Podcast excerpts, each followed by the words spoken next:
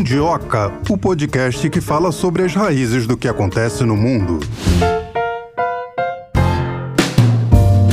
Olá, mundiocres, como vocês estão? E aí eu falo com a minha companheira. Olá, Melina Saad, como você está? Tô bem, mas posso ficar melhor, porque o assunto de hoje acho que vai me deixar animada. Se não sei se animada ou instigada. Você sabia, Marcelo, que a China pode ultrapassar Taiwan na produção de semicondutores? Mas aí você vai me dizer, ué, Taiwan não é China?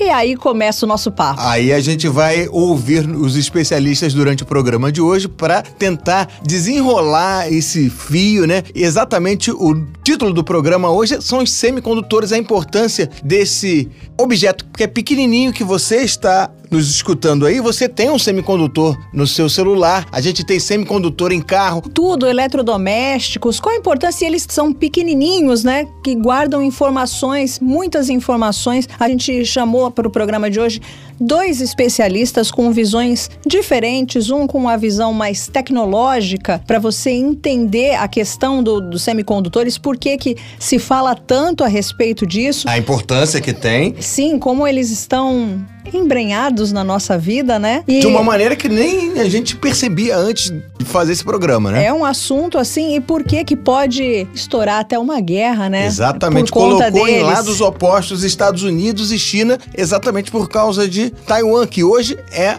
o maior produtor de semicondutores do planeta, mas isso pode virar. Aqui na América do Sul, acredito que só o Paraguai reconheça Taiwan, né? Os outros países não reconhecem. Aqui nós, Brasil, Acreditamos que Taiwan seja China também, pertença à China continental. Vamos usar essa expressão China continental para diferenciar ao longo do programa Taiwan de China. E a questão é, a partir do momento que você tem esse conflito, quais são as possibilidades para você baixar a temperatura e pressão ali daquela região em relação aos semicondutores. Achei que você fosse falar qual baixar o preço, né? Porque isso muito me interessa, deixar os celulares mais baratos, daquelas marcas que a gente sabe que são caras, que eu tenho e você também. Não vou falar qual, né? Poxa. Mas seria bom, né, Marcelo? A questão é, eles conseguem colocar maior capacidade de informação em menor espaço. E se a gente for olhar, isso tudo vem da areia, o que é mais impressionante aí, do silício, né? Então vem de uma areia que eles conseguem trabalhar essa areia e transformar essa areia num produto que vale muito mais que ouro, vale poder. É, e vamos chamar então o primeiro entrevistado do dia para destrinchar todas essas situações que a gente deu uma pincelada para vocês. A gente tem o prazer de conversar com Mauro Ramos, correspondente da TVT e também da Brasil de Fato na China. Ele fala com a gente de Pequim. É, seja muito bem-vindo aqui ao Mundioca, tudo bem? Tudo bem, tudo bem, Melina, tudo bem. Marcelo, muito obrigado pelo convite para participar desse podcast muito bacana que é o Mundioca. Mauro, é, semicondutores estão em voga. É um assunto que vai dominar, está dominando e vai dominar ainda mais as temáticas das nossas pautas jornalísticas. E você está num lugar que onde tudo acontece em relação a semicondutores. Eu gostaria de saber de você um panorama em relação a essa competição. Vou dizer competição, tá? Você quiser, você muda o termo entre a China continental, Taiwan ou China e Taiwan, como você gostar de, de chamá-la, em relação aos semicondutores? Como é que está essa disputa? Então, essa tecnologia né, dos semicondutores ela vem avançando de forma exponencial, né? Eu gostaria de falar assim talvez primeiramente dos chips semicondutores para a gente ter uma ideia um pouco geral. Não sou especialista, mas venho acompanhando o assunto desde que venho acompanhando a China de modo geral, porque é um dos assuntos centrais aqui na China, como você falou, Marcelo. Justamente no setor de semicondutores, né, falando dessa questão de, de avanço em forma exponencial, tem uma lei que é a lei de Moore que prevê que o número de transistores que tem o chip dobra a cada dois anos. O Moore era o Gordon Moore, que foi um dos fundadores da Intel, que é uma das principais empresas de semicondutores. Isso ele falou lá é, em 1965. Isso quer dizer que o, o mundo tem avanços cada vez mais rápidos em tecnologia. Isso talvez gere um certo efeito de naturalização das tecnologias, né? Por exemplo, telas sensíveis, as telas táteis, né, já são a regra para as gerações mais novas, não causam nenhuma surpresa, né? E, inclusive, pelo contrário, assim, não sei se vocês viram um vídeo alguns anos atrás já de uma, uma criança pequena com um livro físico tentando aumentar a imagem do livro com os dedos, né? Ou, por exemplo, também para fazer essa, essa chamada aqui que a gente está fazendo agora, há 20 anos atrás, quando eu comecei a fazer entrevistas, né, como, como jornalistas, como jornalista, elas ainda tinham que ser feitas por telefone, né? O Skype foi fundado em 2013, exatamente há 20 anos atrás, mas naquela época não era tão, tão simples o, o, o acesso, né? E agora é tudo feito pela internet, dá para gravar com imagem, não precisa pagar extra, embora como reza máxima em relação à internet e à tecnologia em geral, quando o produto é gratuito, o produto é você, né, por conta da questão dos dados. Mas enfim, esse é outro debate. Mas tudo isso para dizer que a tecnologia avança a passos grandes e os semicondutores são essenciais nesse avanço. E os semicondutores assim eles não são só utilizados é, um, quando a gente pensa talvez em, em, questões mais avançadas a gente talvez pense em robótica né? Mas eles estão presentes em cada vez mais ferramentas da nossa vida cotidiana e da, da economia de modo geral. É, por exemplo, as, as, lâmpadas LED são semicondutores ou usam semicondutores, né? essas lâmpadas que agora podem chegar a economizar até 90% de energia com as lâmpadas, é, comparado com as lâmpadas tradicionais. Né? Também aqui na China são utilizados aqui na China de modo geral, né, na, indústria das energias renováveis, nas turbinas eólicas e painéis fotovoltaicos, né?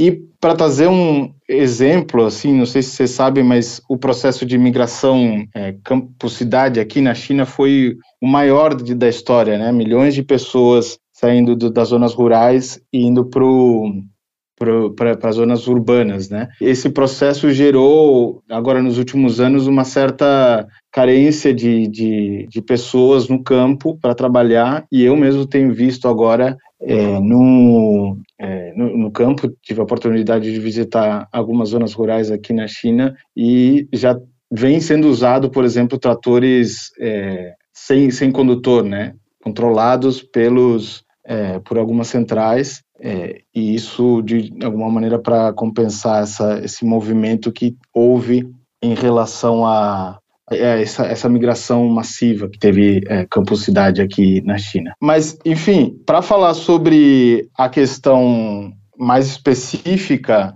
Taiwan e, e China, é, Taiwan que é parte da China, né? integral da China, por mais que cada vez mais haja uma pressão, um questionamento sobre isso, apesar de que são 186, se não me engano, 186 países que, que reconhecem o princípio de uma só China, pelo qual não é possível considerar Taiwan como Estado independente, né? Eu não diria que é uma competição, uma concorrência entre a China necessariamente e Taiwan. Eu tenho conversado com alguns especialistas aqui, eles, na verdade, o que eles é, têm falado é que há um, nos últimos anos houve uma colaboração entre, por exemplo, que é a principal empresa de semicondutores é, do mundo, né, que é de Taiwan, até SMC, e empresas chinesas, eles têm é, compartilhado cientistas, conhecimento. Então, até certo ponto, eu não, não, não diria que há uma, uma concorrência, uma, uma disputa. Em geral, eu acho que a China eles vem insistindo muito na linha da cooperação, né? Cada vez que os Estados Unidos aplicam uma sanção, especialmente nos últimos anos tem se intensificado as sanções, que não são sanções, né? São medidas restritivas de exportação de máquinas ou de semicondutores avançados para a China. É, cada vez que acontecem essas medidas, a China diz que o que quer é cooperar, colaborar com todos os países, né? Que isso na verdade não, não é a linha dela, não é a linha competir, não é a linha tirar, é, destronar os Estados Unidos. Que nesse caso, na verdade, não necessariamente são os que estão liderando, né? Sim, talvez na questão mais de algumas tecnologias, mas não na produção. Mas eu diria que não, não tem uma, uma concorrência, mas depois a gente pode é, continuar mais nos detalhes sobre, sobre as disputas, ou, sobre a indústria em geral. Mauro, o primeiro país a produzir um chip foi o Japão, né? Com a Sony, depois veio a Coreia do Sul, com a Samsung. Como é que essa tecnologia, como é que a China conseguiu chegar nesse nível de sofisticação? E hoje liderar nessa área? Bom, é um pouco incrível, porque é, eu conversei recentemente com o editor-chefe de ciência do The China Academy, John Lin Wen, vai sair numa matéria no Brasil de fato e na TVT e o que ele me falou é que na verdade nos anos no início da indústria dos semicondutores é, a China estava é, digamos, no mesmo nível dos, é, dos Estados Unidos, por exemplo. E à medida que a China entrou no, no processo de reforma e abertura, houve uma aposta na integração ao mercado mundial, né? É, e a China, de certa forma, deixou de, de investir nessa indústria de semicondutores, basicamente porque entendeu que poderia, digamos, deixar nas mãos de outros simplesmente se dedicar a, a, produzir aparelhos e não necessariamente essa parte dos semicondutores. Isso foi revisto, obviamente é, é, reavaliado, né, recentemente, por conta da, da centralidade que eu vinha falando da questão dos semicondutores e realmente, assim, os esforços que, que a China vem fazendo nessa indústria são gigantescos, são desde a, a, questão dos semicondutores é uma questão é, colocada como prioritária pelo presidente Xi Jinping, né? Então, por exemplo, foram em 2019 é, engenheiros trabalhando na indústria de microchips eram 500 mil e esse número em 2021 aqui na China já tinha passado para 600 mil. Então essa é uma das é uma das áreas que eles vêm é, investindo bastante, né? Que é, sobretudo na formação de que chama é, as áreas de STEM, que é ciência, tecnologia, engenharia e matemática, é, e com alguns fundos dedicados é, para essa indústria, né? Então tem um fundo nacional que chama Fundo Nacional de Investimento da Indústria de Circuitos Integrados que a segunda fase desse, desse fundo começou em 2019 e investiu uns 60 bilhões de yuans até agora. Teve uma interrupção ali durante a pandemia, mas 60 bilhões de yuans que são uns 40 bilhões de reais, né? Em mais de 40 empresas de semicondutores. E o avanço da, da indústria aqui é, é, é, vertiginoso, né? Porque se a gente pensar a principal empresa daqui da China, a SI, SMIC, ela foi fundada no ano 2000 e já em 2008, 2009, ela já estava produzindo é, seu primeiro chip, que era de 45 nanômetros, né? Quando esse chip tinha sido feito, tinha sido fabricado há uns dois, três anos atrás, pela Intel, se não me engano. Claro, com uma licença tecnológica comprada da IBM, mas a Intel que tinha produzido no ano anterior, em 2007, né? E a SMC comprou essa licença tecnológica da IBM e começou a produzir chips de 45 nanômetros. Então, é realmente assim muito muito rápido do quanto a China tem se somado a esse a, a esse setor. Mauro, por, por, outro lado, quando você diz que os Estados Unidos colocam medidas restritivas em relação ao conhecimento de tecnologia e principalmente as máquinas que fazem esses equipamentos, os Estados Unidos, de certa forma, não estão dando uma força para a China fazer a chamada engenharia reversa?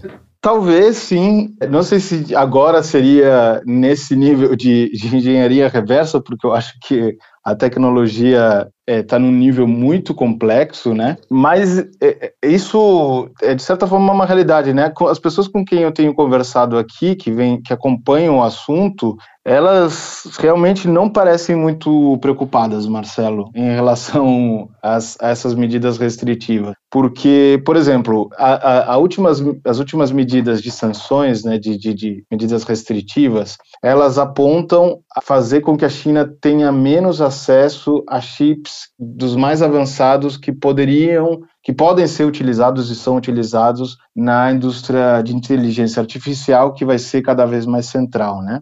Então, o que eles estavam me contando, um dos eh, eh, especialistas com quem eu falei, é que, na verdade, as linguagens de, de inteligência, alguns modelos de inteligência artificial, medidos por, por, por, por exemplo, pela Universidade de Stanford, que tem um modelo automático, não sei qual é exatamente o termo, mas eles alguns dos modelos chineses já estão entre os principais modelos chineses de inteligência artificial já estão entre os principais do mundo.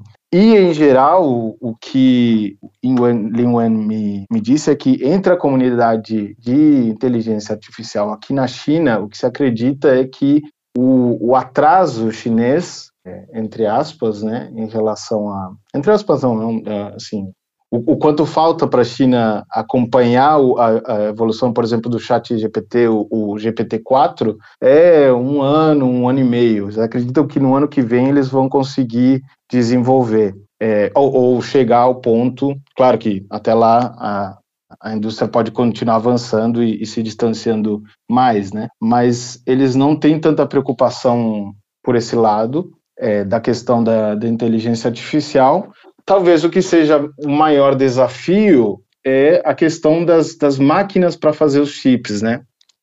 Eu não, eu não mencionei, mas é, tem uma coisa que, é, que eu fui descobrindo na medida que ia lendo cada vez mais, que essa questão, é, vocês sabem que é, é falado dos chips mais desenvolvidos, é, com nanômetros cada vez menores, né? Chips de 7 nanômetros, 5, os três que agora são os mais avançados, e realmente isso agora é quase um marketing, porque se não me engano, a partir dos 16 nanômetros, isso é, é, é meio complexo, mas a, a, tecnologia mudou, então se trata mais de diminuir uma parte dentro do chip para permitir que mais semicondutores, é, mais transistores caibam dentro do mesmo chip. Porque, enfim, como da forma que a tecnologia estava virando tão minúsculos tamanhos, né, tão é isso, em escalas nanométricas, que a lógica essa que o, o Moore, Gordon Moore tinha pensado lá nos anos 60, deixou de funcionar mas as empresas continuam usando esse, essa nomenclatura de uma certa forma para manter um, um jeito de identificar como mais avançado, né? Por isso que continuam falando de 7 nanômetros, embora não se refira a, na, a nada dentro do chip de 7 nanômetros tem o tamanho de 7 nanômetros. É, então, por exemplo, os, o que eu estava falando que era os desafios maiores, talvez para a China agora sejam a questão das máquinas para produzir chips, porque essas são realmente estão nas mãos dos holandeses, mas com tecnologia dos Estados Unidos, por isso que eles conseguem de certa forma também convencer o, os holandeses e os japoneses, os, os neerlandeses, né, e os japoneses de, de não exportar para a China, porque isso tem é, patentes dos Estados Unidos. E isso essa parte da, das máquinas para produzir os chips mais avançados é o que pode levar um pouco mais de tempo, mas também existe uma certa confiança de que não, não será uma tarefa impossível devido ao que eu vinha falando, né? O nível de investimento em é, ciência e tecnologia, é, especificamente no setor de, de, de semicondutores, é, é um desafio, mas há, há uma certa é, confiança em que isso vai acabar acontecendo cedo ou tarde, e inclusive o próprio é, CEO, o executivo da, da ASML, que é a empresa, a, a maior empresa de máquinas para produzir semicondutores avançados, ele falou: essas sanções que, essas medidas que vocês estão colocando, na verdade, como você falou no começo, Marcelo, estão empurrando a China a avançar mais rapidamente na, na invenção de máquinas para fazer semicondutores avançados. É, Mauro, ainda repercutindo aí esse assunto que o Marcelo puxou, em 2022 o governo americano proibiu 36 empresas chinesas, né, de terem as tecnologias americanas. A China, à época, acusou os Estados Unidos de terrorismo tecnológico depois desse, entre aspas, boicote. Queria que você comentasse isso. Se você acredita que é, realmente a China poderia usar essas, essa tecnologia americana para fins militares, é, ou se isso aí foi foi simplesmente protecionismo americano? Então, eu considero que, em geral, os Estados Unidos usam a ideia de segurança nacional para diversos motivos não necessariamente tem a ver com a sua segurança nacional, né? Isso é uma coisa que os próprios chineses também falam, né? Quando aconteceram essas últimas medidas restritivas, eles é, disseram que os Estados Unidos picham demais o, conceito de segurança nacional para utilizar para seus próprios interesses, como disse, que não tem necessariamente a ver com segurança, ou que tem a ver com interesses econômicos ou de outro tipo, né? Em relação ao, ao uso militar, o que uma certa parte, de, alguns analistas o que dizem aqui é que não necessariamente a China precisa de semicondutores dos mais avançados para uso militar. Eles, inclusive, recentemente um deles afirmou que os simples para uso militar pode ser de 28 nanômetros, não há necessidade de, de usar os mais modernos, para algumas ferramentas, obviamente, né? Porque, como eu falei, os, os, os mais modernos vêm sendo utilizados para, principalmente para inteligência artificial. Mas, enfim, a, a questão é que é uma, é uma acusação complexa, né? Porque, na verdade, também os Estados Unidos, quando importa de diversos lados tecnologia é, e, e equipamentos, também usa para fins militares e com consequências é, terríveis, né? Tem, se há exércitos, se há é, países que têm impacto em termos de direitos humanos, os Estados Unidos está entre os principais deles. Inclusive, é, ironicamente, né, uma das acusações que, que é feita é, pela Agência de Indústria e Segurança do Departamento de Comércio, é, quando, quando foi aprovada essa medida, né, é, a agência falou que essas capacidades avançadas de inteligência artificial da China, elas criam preocupações porque podem ser utilizadas para apoiar sistemas de vigilância, por exemplo, de reconhecimento facial, para violações e abusos dos direitos humanos, né? É, mas, ironicamente, o, nos Estados Unidos tem uma organização que chama União Estadunidense pelas Liberdades Civis, eles mesmos vêm denunciando como a tecnologia de reconhecimento facial, usada por agências já é, nos Estados Unidos, agências policiais, vem violando direitos e contribuindo para aumentar a desigualdade racial, né? Nessa questão de é, ter mais prisões injustas ou prisões erradas, né? E que afetam desproporcionalmente as pessoas negras porque essas ferramentas de reconhecimento facial não são desenhadas é, para diferenciar é, pessoas negras. Então, é, existe uma denúncia específica dentro dos próprios Estados Unidos de como a tecnologia deles está sendo utilizada para violar direitos humanos, é, só para, enfim, falar um pouco dessa contradição aí do, dos Estados Unidos em relação a essa denúncia. Mauro, é assim, a gente sabe que Taiwan está no meio de um cabo de guerra entre China e Estados Unidos, principalmente porque ela é um, atualmente o polo mais importante né, na, nessa fabricação de semicondutores. É, há nos Estados Unidos quem defenda que a China e Taiwan não vão ser um, uma disputa, né? não vão entrar mais numa disputa se houvesse uma alternativa. E essa alternativa seria levar parte dessa indústria de tecnologia para o México. Né? Você já escutou isso e o que, é que você acha disso? É, uma, talvez uma possibilidade. Os Estados Unidos, na verdade, já começaram um certo processo de. já fizeram um acordo com a TSMC para levar umas fábricas para os Estados Unidos, né? Nesse processo do, da, da lei de redução da inflação, não sei se vocês ouviram falar, que é basicamente uma lei do governo Biden para promover a, a, as indústrias tecnológicas, principalmente sob o guarda-chuva de promover as indústrias né, chamadas verdes, né? basicamente de carros elétricos, eh, de painéis solares. E é uma possibilidade. Eu acho que a, a dificuldade maior que existe, isso tem a ver com o que eu mencionava anteriormente, acho que esse processo talvez possa acontecer, mas existe uma grande dificuldade que é essa questão dos quadros, né? Você tem que um dos problemas que os Estados Unidos mesmo tem é, é esse, né? De pessoas formadas, qualificadas para poderem estar à frente, para poderem se encarregar de, um, de uma indústria que exige muito conhecimento, muita, muitos trabalhadores e trabalhadoras que tenham conhecimento nessas áreas é, que eu mencionei de STEM, que é ciência, tecnologia, engenharia e matemática. Então, a, a, indústria dos semicondutores ela tem é, três partes em termos gerais, né? Tem o design, tem a fabricação em si e a parte dos testes e o que chama encapsulamento dos chips. Quando os chips são cortados e colocados é, em moldes, né? Que, que, é o que depois vai permitir conectar os, os semicondutores. É, e, e, o produto médio, que é esse que eu falei da, da, fabricação, né, que são esses os discos, umas bolachas de, de silícios bem coloridas. É, essas bolachas produzidas basicamente, é, se não me engano, é 46% de, dessa fabricação é feita hoje em Taiwan. E cada, uma dessas, cada uma dessas bolachas pode conter até uns 70 mil semicondutores.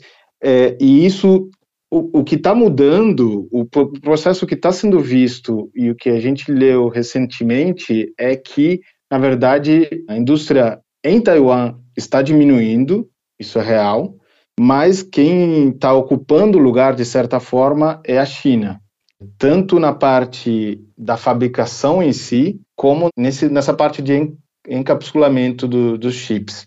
Na parte do design, obviamente, ainda não é, nem, nem, nem Taiwan, nem, nem China é, tem, tem uma porcentagem considerável. Mas essa é, é, é, uma, é uma notícia que saiu recentemente há pouco, né, há pouco, de que a previsão é que para 2027 é, uma parte da produção, por mais que não seja muito significativa, por exemplo, que a, que a China passe de ter os 22% que tem dessa produção, dessa parte média que eu tinha falado para vocês, para 27% e que Taiwan, por exemplo, passe de 51 que tem hoje para 46%. Então, eu acho que ainda pode levar um tempo por conta das é, é, só para fechar essa resposta e falando de América Latina, eu acho que a dificuldade maior que nós temos na, na nossa região é essa possibilidade de ter uma uma continuidade assim no médio e longo prazo de políticas, né? Você decide, é, que, que, é o que a China tem. A China toma uma decisão de priorizar é, uma área, um setor da economia ou uma política pública determinada, e ela tem os planos né, quinquenais, e isso, se as metas não forem é, alcançadas, essas metas elas são é, aumentadas, mas o, o projeto continua. Acho que essa continuidade, acho que em vários países da América Latina falta é, talvez as duas coisas, né? É, a consideração da importância da, da reindustrialização e da priorização da, da tecnologia e essa possibilidade de dar continuidade às políticas públicas. Tá certo, a gente conversou com o nosso colega jornalista Mauro Ramos, que é correspondente da TVT e do Brasil de Fato na China. Muito obrigado pela sua participação conosco aqui no Mundioca, Mauro. Foi muito legal a gente tentar desvendar um pouquinho desse assunto, né, que vai dominar muito ainda as pautas, não só aqui do Mundioca, mas como de todas as redações do planeta, né? Eu que agradeço, Marcelo, Melina, muitíssimo obrigado pelo espaço espaço e estou à disposição quando quiserem conversar novamente. Muito obrigada, um abraço para você, até mais. Um abraço, tchau, tchau. Realmente era uma situação que muita gente passou aqui no Brasil, acho que no resto do mundo, foi na hora de comprar o carro e você não tinha carro zero porque não tinha semicondutor para sair da montadora. Olha que coisa incrível. Você com uma pecinha desse tamanho que nem faz o carro teoricamente rodar, né? Você pode rodar, os carros antigos rodavam sem tecnologia alguma, né? E você meio que parou um, um pedaço da indústria mundial por causa da falta de semicondutores. Ou seja, é uma coisa muito importante que o pessoal agora que começou a se tocar, exa exatamente isso, se tocar dessa importância que o semicondutor tem na vida do homem moderno nesse mundo globalizado. Pois é, semicondutor, vou fazer um paralelo, é igual a geopolítica, você pode não saber o que é, mas ele influencia na sua vida. Ah, mas eu sou engenheiro, para que, que eu vou usar a geopolítica? Usa sim, ela afeta a sua vida na hora de comprar o combustível, se ele está mais caro, o celular, não só no preço, mas naquilo que acontece, então tem que ficar de olho, é por isso que eu aconselho todo mundo a ouvir o Mundioca. E vamos escutar o nosso segundo convidado do dia. A gente tem o prazer de conversar agora com um coleguinha nosso, jornalista também, Diego Kerber, ele que é especialista em semicondutores e ele é apresentador também do canal do YouTube. Adrenaline, seja muito bem-vindo aqui ao Mundioca, tudo bem? Olá, tudo bem? Um abraço aí para todo mundo do estúdio e também para todo mundo acompanhando aí, ouvindo o programa. Diego, a gente fala muito de semicondutor, semicondutor, mas assim, para o público leigo em geral, qual é a utilidade e por que todo mundo fala em semicondutor? Bom, a principal característica dos semicondutores meio que vem no nome deles, né? Eles, eles semiconduzem as coisas. Eles às vezes conduzem, às vezes eles não conduzem eletricidade. Isso fez toda a diferença para miniaturização, porque os primeiros computadores eles usavam válvulas, eram peças grandes e para fazer o movimento era um movimento físico. Então, por isso que os computadores antigos eles ocupavam andares e andares de prédios.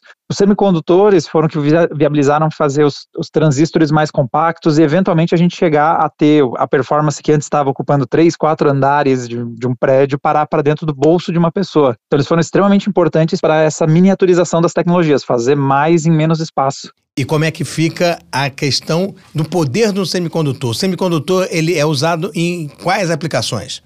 Então, os semicondutores, eles são a parte mais importante dos chips, que vão estar embarcados em várias coisas. Então, você vai ter os chips que vão ser os processadores, que vão fazer processamento de dados, você vai ter isso no seu computador, no seu smartphone, seu micro-ondas, você vai ter praticamente qualquer dispositivo eletrônico que tenha algum nível de processamento de dados, você vai encontrar também ele nas memórias dos seus, também nos computadores, nos seus celulares, todos os seus dispositivos. Então, as memórias usam semicondutores, os processadores usam semicondutores, uma boa parte quase tudo tecnológico tecnológico recente que tem algum nível de tratamento de dados ou de mínimo pelo menos com algum nível de instrução, uma calculadora, alguma coisa assim, você vai ter um semicondutor ali presente. Então ele é indispensável para praticamente tudo que a gente usa hoje. Você não, não consegue imaginar o dia a dia moderno sem um semicondutor. A gente já vai fazer uma ligação com o peso geopolítico dos semicondutores. Numa casa, uma geladeira tem semicondutor, tem chip. Onde mais, assim, na, na nossa aplicação diária, você falou dos celulares? Então, hoje em dia, como a gente está num processo, às vezes, da tecnologia pela tecnologia,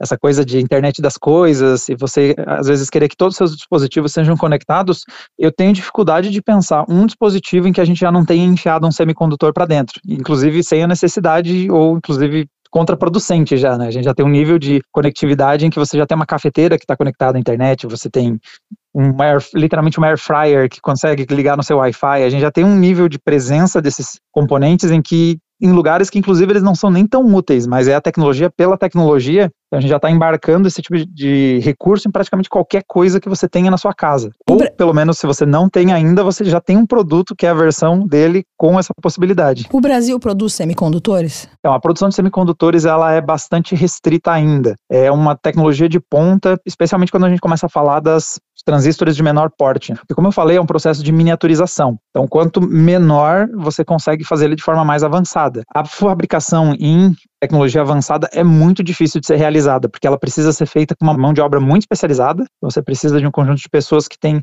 o domínio de uma tecnologia, você precisa de fábricas que são de alto custo e poucos são os players, né? Poucos são as empresas que fazem as tecnologias que você precisa para construir o semicondutor. Então a gente tem alguns polos, e a maior parte deles estão localizados em regiões como a Ásia. A gente tem agora uh, nos Estados Unidos também um polo de semicondutores e vários países agora estão correndo atrás em criar novos polos em outras regiões. A pandemia acabou mostrando todos os gargalos de todas as possibilidades aí de recursos, né? Então todas as indústrias do mundo viram o quanto processos aí como a pandemia atrapalham essas linhas de produção e essas matérias-primas, então os semicondutores foi uma das indústrias em que a gente notou que o gargalo era ainda maior do que outras. E aí o mundo está correndo atrás para compensar isso, criar mais polos de produção, mas não é uma tecnologia que a gente tem no Brasil, muito menos quando a gente fala de transistores de ponta.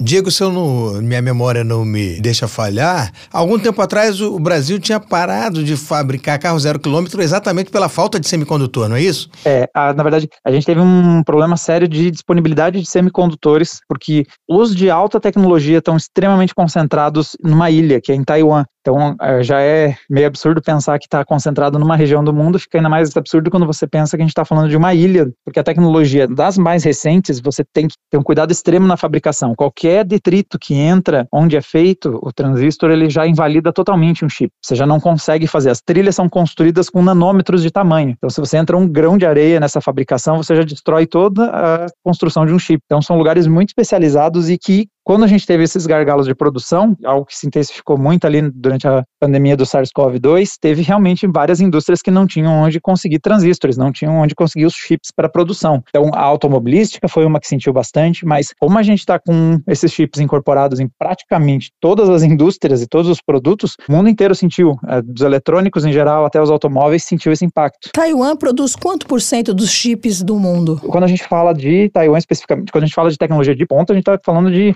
algo próximo dos 90%. É um número realmente absurdo feito lá. E os outros 10? Então, nós temos alguns outros polos em outras regiões. Então, na, na, quando a gente fala especificamente das máquinas para produção, nós temos na, no norte da Europa, nós temos algumas empresas bem especializadas, mas ele é, é, pou, é, bem pouco disperso. Então, você vai ter alguma coisa na Coreia do Sul, por exemplo, a Samsung também é uma empresa importante na produção de semicondutores, um ou outro país que você tem isso, porque o que acontece muito é, nós temos empresas que são, por exemplo, americanas ou europeias, que fazem o produto final ou projetam o chip, mas não são quem constrói o chip. Então, são duas coisas diferentes. Então, quando a gente fala, por exemplo, da Apple e o seu chip, os M3 para notebooks, ou a gente fala dos uh, os Bionic para smartphones, o que eles fazem? Eles fazem o design do chip, eles projetam ele, porém, na hora de realmente construir, isso é feito nesses lugares muito centralizados. Então, chega na hora de fabricar o chip, quem tem a fábrica, o processo de fabricação, são poucas as pessoas que fazem, são poucas as empresas que fazem e os lugares no mundo onde a gente tem isso. Diego, no último encontro entre o Xi Jinping e o Joe Biden, foi colocado que a China vai reincorporar Taiwan.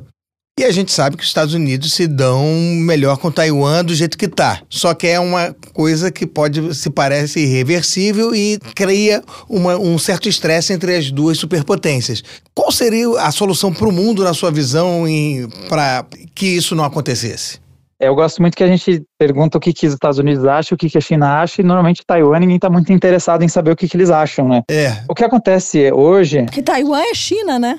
Depende para quem você pergunta. Mais né? ou menos, é, mais ou menos. É China, mais ou menos. É, na verdade, se você pergunta para Taiwan, eles, eles são a China. Se você perguntar para a China, eles são a China. A China continental, né? Para a gente conseguir é fazer essa distinção. Fala. É, todo mundo é a China. É, os dois são a China ao mesmo tempo e a gente acaba numa situação que a gente não sabe nem quem é a China no fim das contas. Assim, a gente tem uma dose de realismo muito grande o que, que é Taiwan versus a China continental, né? Em todas as proporções possíveis, né? Desde poderio militar até poderio econômico. Taiwan realmente acabou se tornando muito relevante porque ela se especializou na produção de chips. Ela tem a, lá presente a TSMC, que é a principal fabricante de chips do mundo.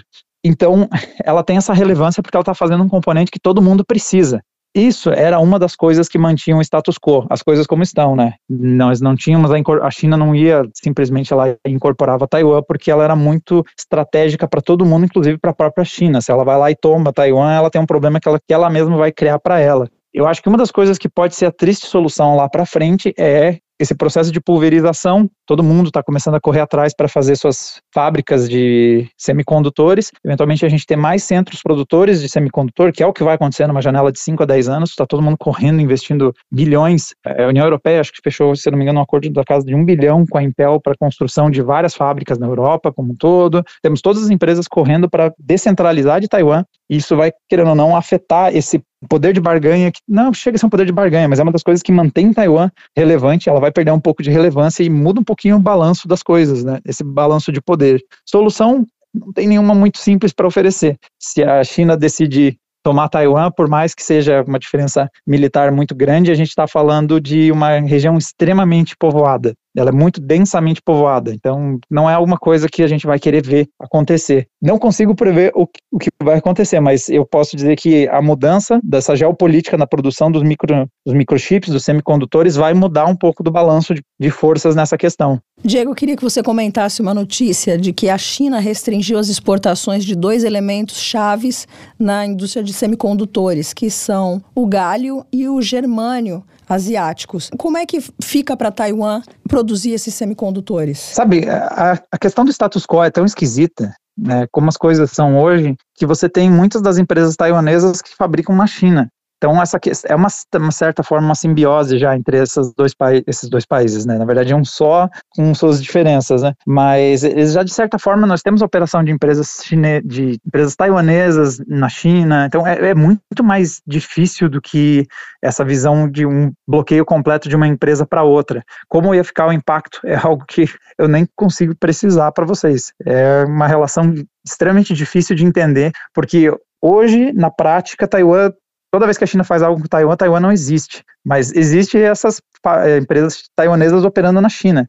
Então é uma coisa de quando você leva para o papel é uma coisa, mas na prática é outra. É, é muito confuso lidar com tudo que relaciona Taiwan e China. Nessa briga entre superpotências, Estados Unidos e China, eu li recentemente que uma empresa holandesa por pressão norte-americana, estava se recusando a vender as máquinas que produzem semicondutores para a China, correto? E aí a China começou a fazer engenharia reversa. Queria que você explicasse isso. Até quanto a engenharia reversa vai ser a solução adotada daqui para frente? Então, essa empresa holandesa que você está mencionando, ela é a principal fabricante das máquinas que fabricam semicondutores. Então, você tem o processo de fabricação de um semicondutor envolve você uh, usar uma base que é ali de silício, né, basicamente uma areia, em que você vai lá e imprime as trilhas através de luz, de lasers. Você imprime as trilhas e essas trilhas, essas estruturas vão ser os transistores, os semicondutores.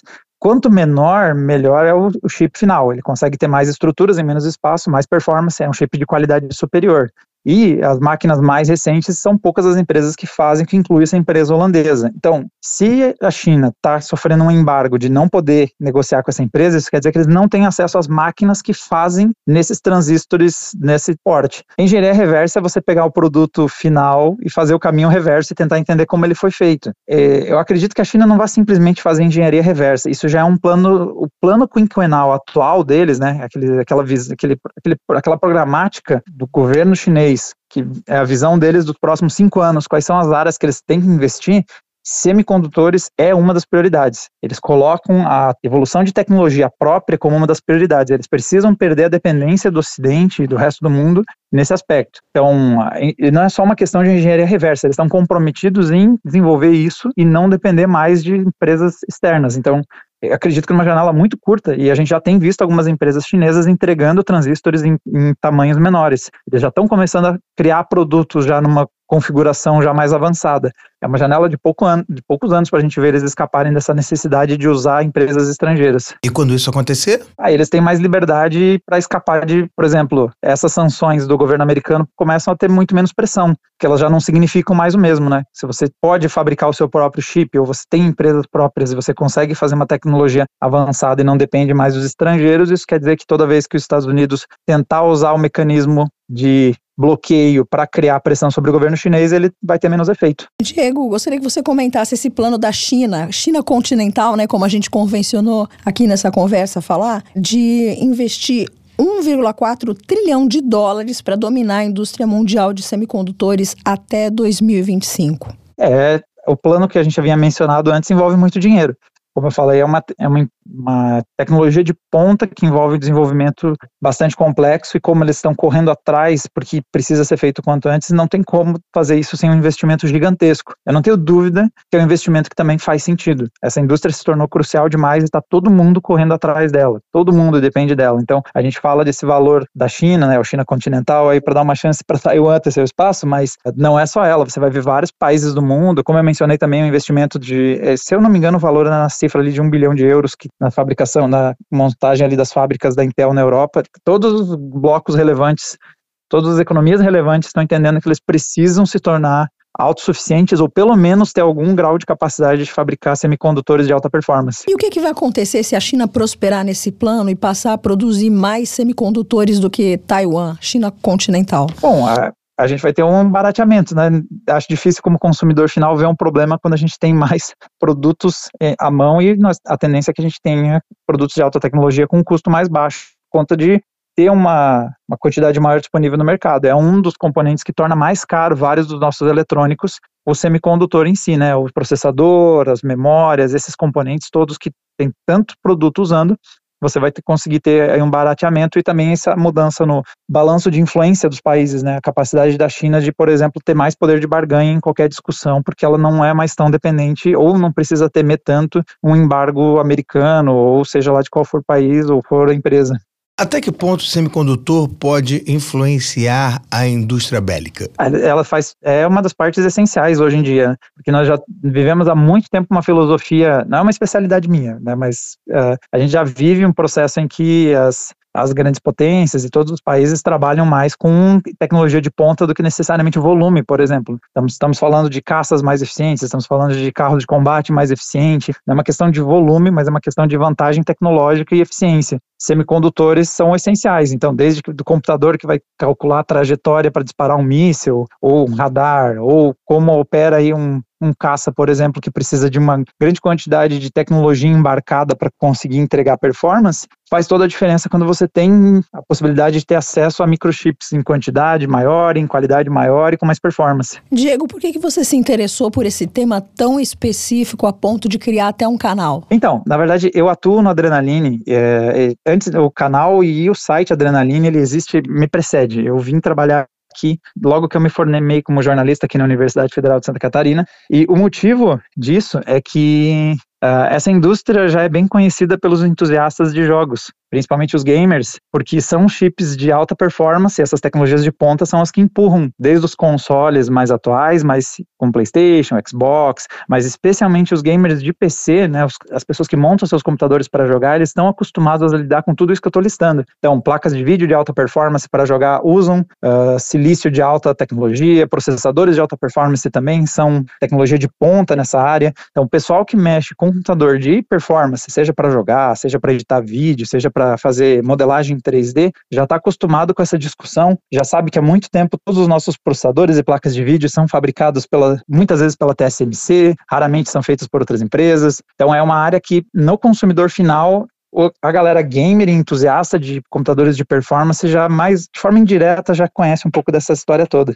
Ou seja, você começou por causa dos jogos. Exatamente. Eu comecei aqui como uma cobertura. Já desde muito pequeno, na verdade, eu gostava de mexer em computadores, né? De montagem. Sempre fui aquele eu faça você mesmo, abrir o computador, consertar. Então, essa parte do micreiro mesmo, como diz, dos anos 90 para trás, mais ou menos essa pegada. Então, desde essa época eu tenho entusiasmo em mexer nesse tipo de tecnologia e a parte de geopolítica ela acabou surgindo depois, quando a gente começou a ter esses gargalos de produção e começou a ver os países usarem como moeda de troca ou forma de barganha ou como forma de pressão, é que a gente percebe como o nosso hobby aqui na ponta tem toda uma indústria e todo um conjunto de forças que a gente às vezes nem se dá conta e, como elas são relevantes no mundo de hoje. É caro um semicondutor? Eu te pergunto fazendo aquela questão que a Melina colocou. Assim que a China começar a produzir numa escala que ela acha satisfatória, o quanto o, o preço do semicondutor pode ser barateado? Ele é basicamente areia, né? A matéria-prima é meio fácil.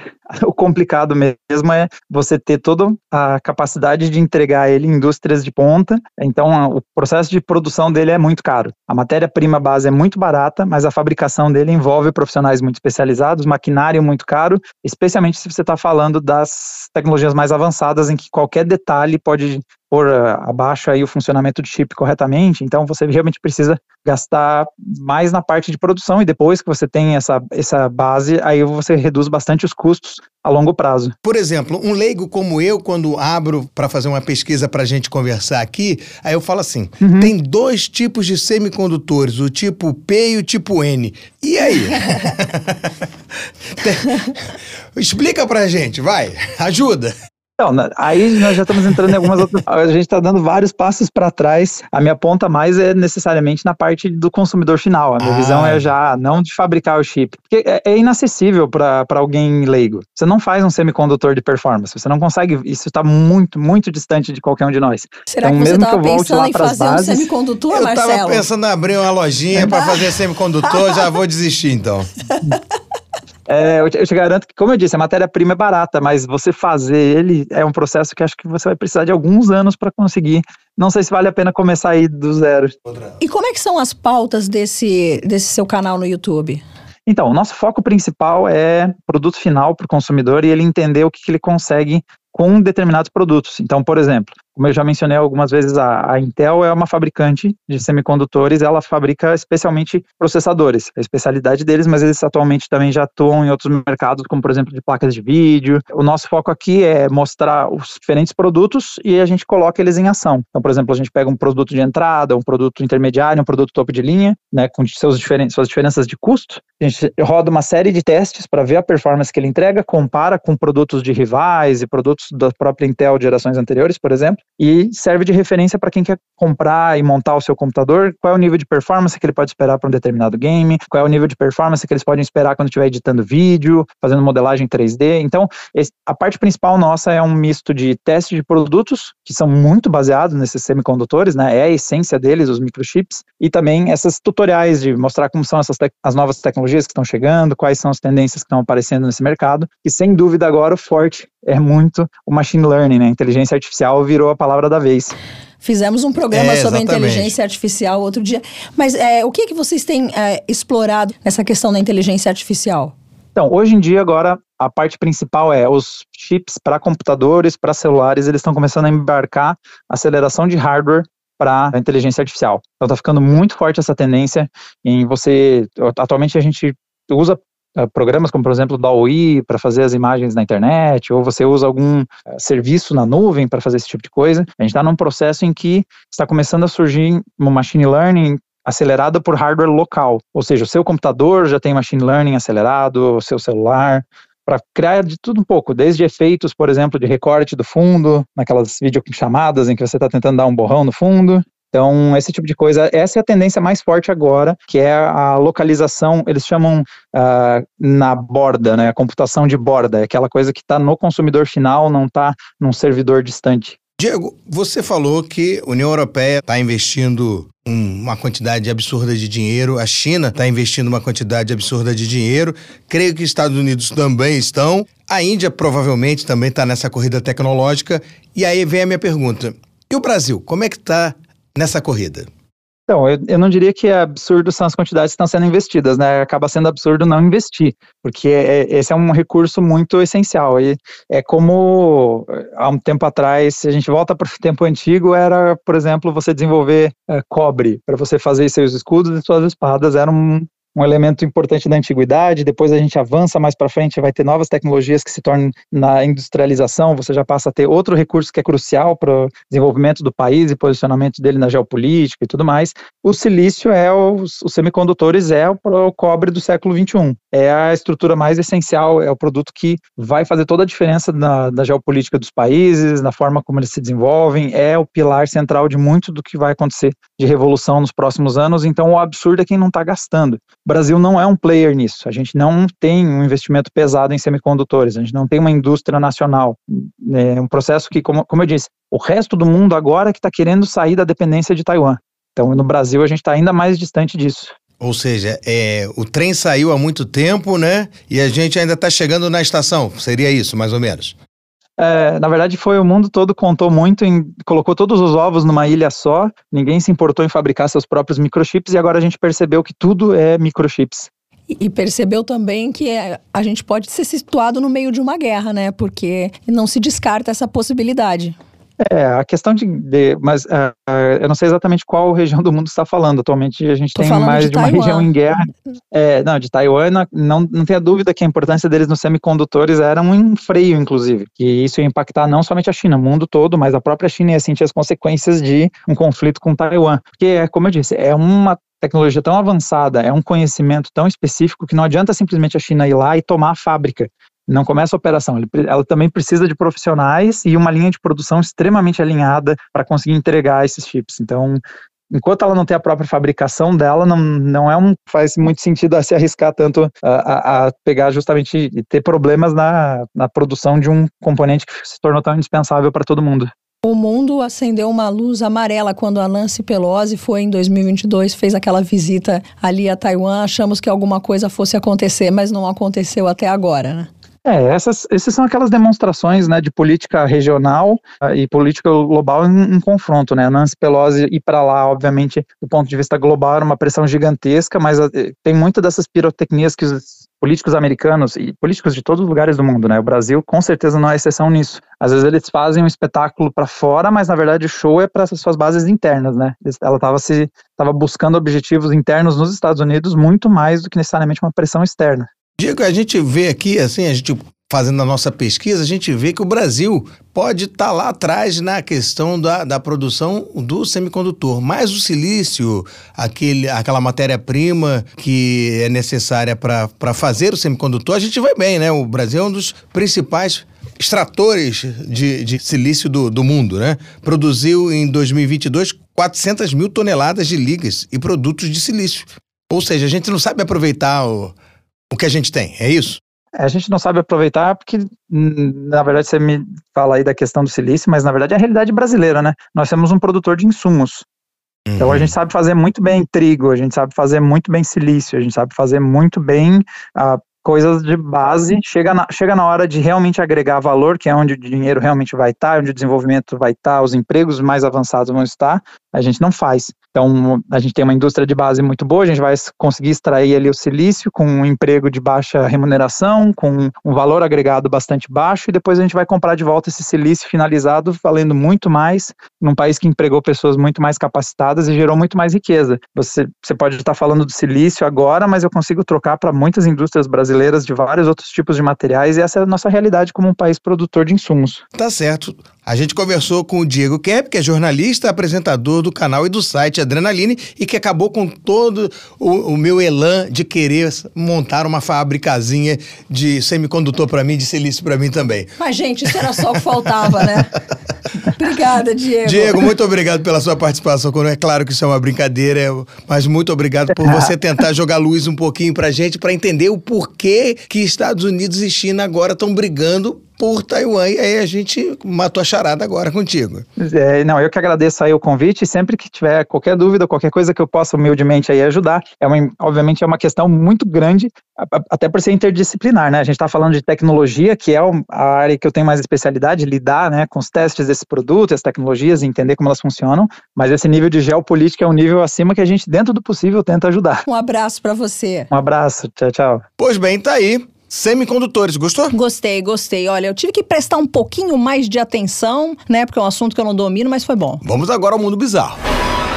Mundo bizarro. Marcelo, você já foi removido de algum grupo de WhatsApp? Que eu saiba, não, né? Mas pode ter, o pessoal pode ter feito outro grupo, assim, escondido da minha pessoa, né? Mas que eu saiba, não. É, eu já fui removida de um aqui, outro ali, e graças a Deus, né? Porque tudo que eu não quero mais na minha vida é ser incluída em grupo de WhatsApp. Então, se quiser me excluir, Tem uns é um que, favor assim, que você me bom faz. Bom dia, boa tarde, boa, boa noite. noite esses, esses aí eu fico pedindo pra sair, mas não, não dá, né? Pois é, mas teve um rapaz, um ugandense, que ficou ficou bem triste. Triste a ponto de entrar na justiça depois de ser expulso de um grupo de WhatsApp. Em 20 de junho de 2023, o ugandense Herbert Baitavu ganhou uma ação judicial contra um administrador de um grupo de WhatsApp que o removeu de um grupo em maio de 2023 depois que ele levantou questões de gestão financeira. O tribunal ordenou que o senhor Vai Tabu fosse reintegrado no grupo e, e emitiu uma liminar permanente para que ele nunca mais fosse removido do grupo. Sua remoção do grupo ocorreu após a sua insistência contínua para que o administrador do grupo prestasse contas de todo o dinheiro contribuído pelos membros. Levantei a questão, estamos pagando dinheiro desde 2023 2017, você pode nos responsabilizar? Você pode dizer se essa é uma entidade legal, uma organização abrangente? Qual o seu mandato? Como você gerencia isso para que possamos saber com que tipo de entidade estamos lidando? Ele justificou a sua remoção. De acordo com o advogado, o caso foi ganho num tribunal na divisão de Mackindai, em Kampala, com base nas leis que envolvem os direitos a um julgamento justo, liberdade de associação e na Lei de Aplicação dos Direitos Humanos de 2019, que aborda como alguém pode fazer valer os seus direitos. Fica por esse meio ordenado que o requerente seja ordenado a retornar ao grupo de WhatsApp. Uma liminar permanente também é emitida impedindo o réu, seus agentes, seus cessionários de infringirem ainda mais o direito de associação do requerente, disse o magistrado. Caso o administrador do WhatsApp não adicione aos demais grupos relacionados, ele será considerado por desacato e poderá ser detido e encarcerado. Já pensou? Que isso? Preso por não colocar alguém no WhatsApp. Você sabia que desde 19 aqui no Brasil também tem essa questão judicial? Não sabia, fiquei sabendo agora. O administrador também pode ser multado pesadamente por desobedecer a ordens judiciais. Mas o pior ou melhor vem agora. Esse ugandês com uma ordem judicial foi adicionado novamente. Ok, mas os integrantes do grupo adicionaram de volta e o tornaram administrador. Então, um por um saíram do grupo e criaram um novo grupo. Mas esse cara é um chato, hein?